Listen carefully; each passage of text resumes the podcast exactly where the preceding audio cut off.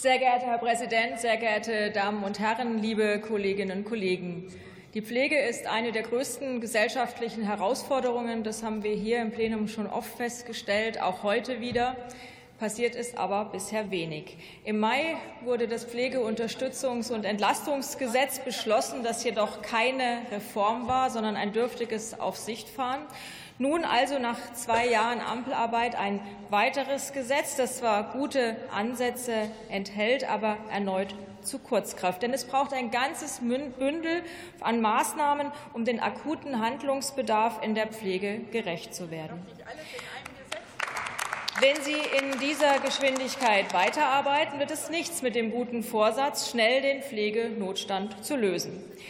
Ja, es ist gut, die Pflegestudierenden in dualer Ausbildung angemessen zu vergüten und die Praxisanleitung für die Praxiseinrichtungen zu refinanzieren. Ja, es ist gut, die Anerkennung von im Ausland erworbenen Fachqualifikationen zu beschleunigen und auf einer umfassenden Gleichwertigkeitsprüfung zu verzichten zugunsten einer Kenntnisprüfung oder eines Anpassungslehrganges.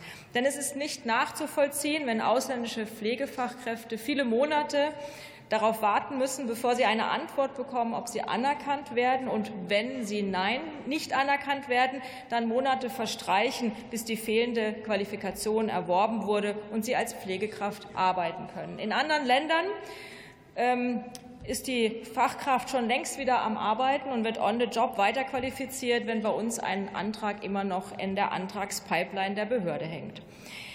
Wir brauchen aber große Schritte auf dem Weg zu mehr Pflegefachkräften, wenn wir die Konsequenzen aus dem demografischen Wandel tatsächlich bearbeiten wollen.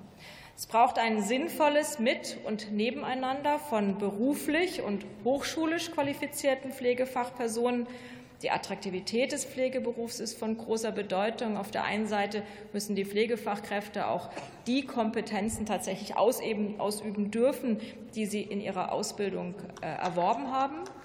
Und wir brauchen auch einen niederschwelligen Zugang für junge Menschen in diesem Beruf. Und die Kürzung der Gelder für das freiwillige soziale Jahr sind hier sicherlich nicht förderlich.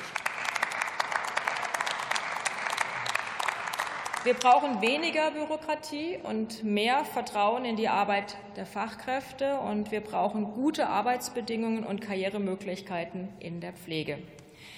Wir müssen die Pflege nicht nur von morgen sichern, sondern auch bereits von heute. Und uns als Union greift das Gesetz zu kurz. Es bedarf weitreichender Ergänzungen, bei denen wir gerne beratend zur Seite stehen. Vielen Dank, Frau Kollegin. Damit ist die Aussprache beendet. Interfraktionell